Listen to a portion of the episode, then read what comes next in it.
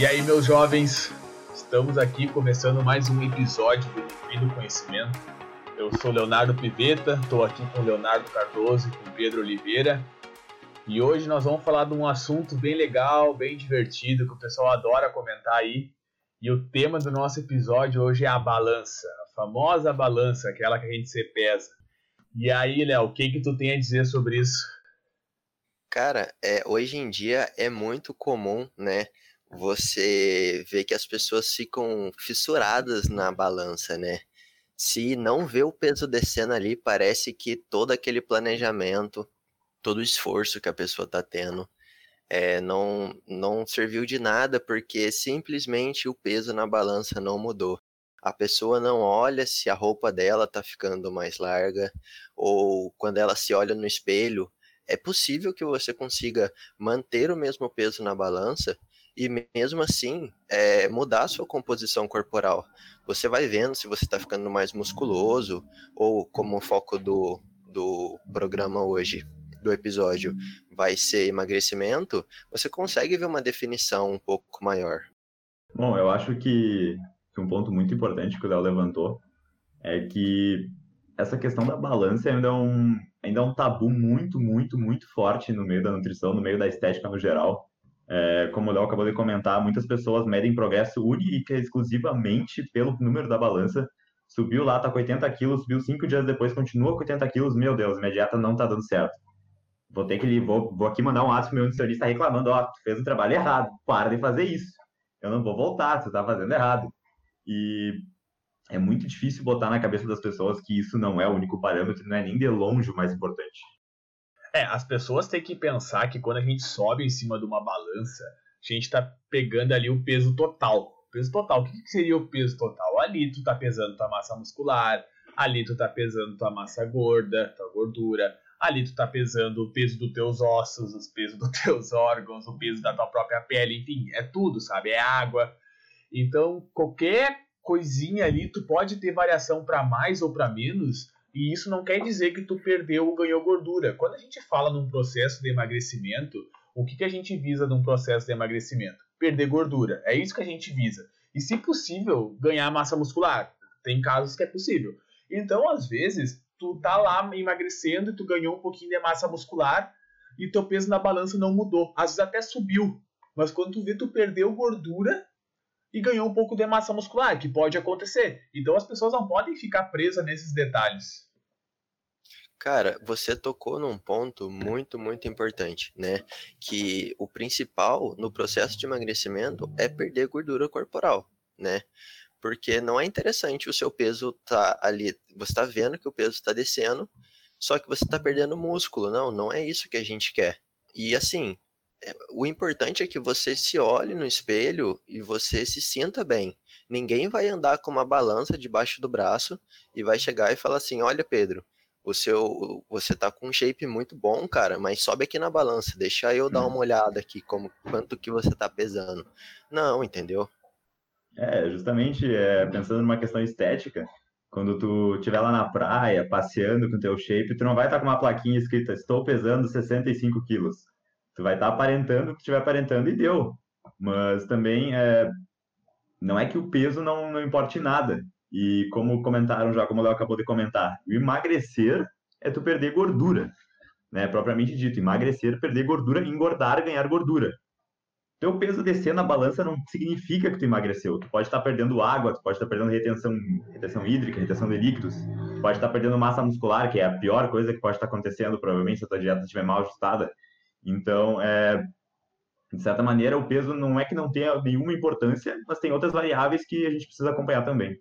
É, tipo, normalmente as pessoas, quando elas começam o processo de emagrecimento para perder peso, o que, que acontece? Muito, muito frequente no início.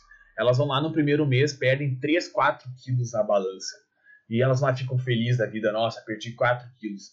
Mas será que isso foram 4 quilos de gordura? Normalmente, quando uma pessoa começa um processo de emagrecimento, ela reduz carboidrato. Normalmente é isso, ela corta carboidrato, corta massa, corta pão, corta tudo. E daí o que, que, acontece? Tu vai emagrecer por alguns motivos. Primeiro que provavelmente tu vai entrar num déficit calórico, ou seja, tu vai estar tá comendo menos energia do que tu gasta, tu vai perder peso. Só que existem outros fatores. No momento que tu diminui a quantidade de carboidrato, tu tá diminuindo o teu glicogênio muscular, às vezes, que isso influencia no peso, tu tá diminuindo tua retenção hídrica também, que diminui no peso, tua retenção hídrica, tua retenção de água, tu vai acabar perdendo mais água. Tudo isso influencia no peso da balança. Então, tu vai se olhar no espelho, talvez tu perdeu 4 quilos, mas essa mudança não foi tão aparente. Porque quando muda a, a, mudança aparente mesmo, aquela mudança que a gente quer, que é esteticamente bonita, é a mudança quando a gente perde gordura. E às vezes não é isso que acontece. Cara, exatamente, exatamente. É, vou aproveitar que você falou nesse ponto de mudança de peso aguda, né? Vamos dizer assim. É, eu, por exemplo, eu treino à noite, né? Então, eu sou corredor de rua. No meu treino, principalmente o de corrida, eu fico suando bastante. Então, eu vou eliminar bastante água, né? Consequentemente, o meu peso vai perder. É, eu vou perder peso. Então, se eu for, no, por exemplo, se eu treinar hoje, amanhã, se eu for me pesar, eu vou estar tá lá, sei lá, com 62 quilos. E aí, nesse dia, eu vou, vou me hidratar normal, vou me alimentar direitinho e tal. Quando for no outro dia, se eu for me pesar, eu vou estar tá com é, além de 62 quilos, né? Talvez ali 63, 63,5. Isso daí não significa que eu ganhei gordura ou que eu ganhei músculo, simplesmente o meu corpo está hidratado. É, esse puxando para um exemplo, para um exemplo não, puxando por um num caso que acontece bem perto de mim, que é que a minha namorada é muito, muito viciada nesse negócio da balança. Acontece muito dela estar tá seguindo a dieta bonitinha, daí chega no dia a gente pede uma pizza. No outro dia ela se pesa, subiu lá 2 quilos na balança, ela já vem toda pavrada. Meu Deus, Pedro, engordei 2 quilos, o que, que eu faço agora? Engordei 2 quilos. Meu Deus, a dieta toda da semana foi, foi pro saco, acabou.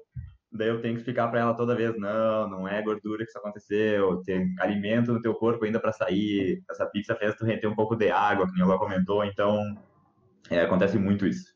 Isso é um ponto importantíssimo que tu tocou, Pedro, que às vezes as pessoas vão lá, pedem uma pizza final de semana e acontece isso acontece com a tua namorada.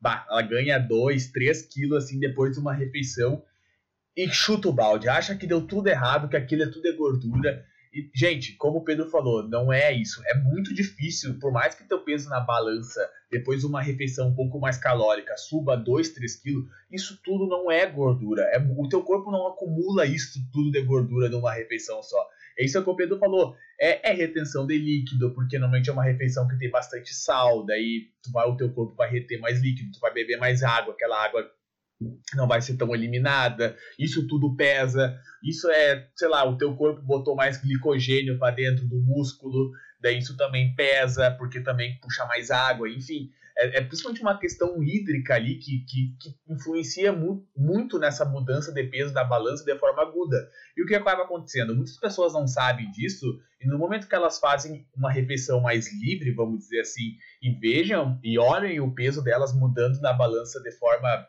vamos dizer assim, uh, grande, elas acabam desistindo da dieta, acabam desistindo de todo o planejamento e não é assim que acontece. A gente vai fazer umas refeições mais livres, umas refeições mais calóricas, umas refeições com uma quantidade maior de sal, vão influenciar sim no peso da balança, mas isso não é gordura e isso não é motivo de jogar todo o planejamento no lixo. Exatamente. É, as pessoas, por exemplo, ah, eu vou passar no nutricionista porque eu tenho o objetivo de perder 10 quilos. Beleza, totalmente alcançável, mas você quer perder 10 quilos em quanto tempo, né? É, muita, ah, você não demorou três, quatro semanas para ganhar esses 10 quilos, né? Isso daí vem ao longo do tempo. Então, quer emagrecer 10 quilos? Perfeito. Vamos colocar esse prazo daqui, talvez, sei lá, sete meses para ir tranquilo e tal. Ok. E no meio desse processo, a gente estipula: daqui uma semana eu quero estar tá 200 ou 300 gramas a menos. Porque a pessoa, igual o Pedro falou no início do episódio, a pessoa quer emagrecer 10 quilos, ela faz uma semana de dieta e se pesa, ela vê que ela perdeu 200 gramas e ela fala, como assim, né? Eu, eu não vou emagrecer? Não, você vai, mas você precisa ter calma.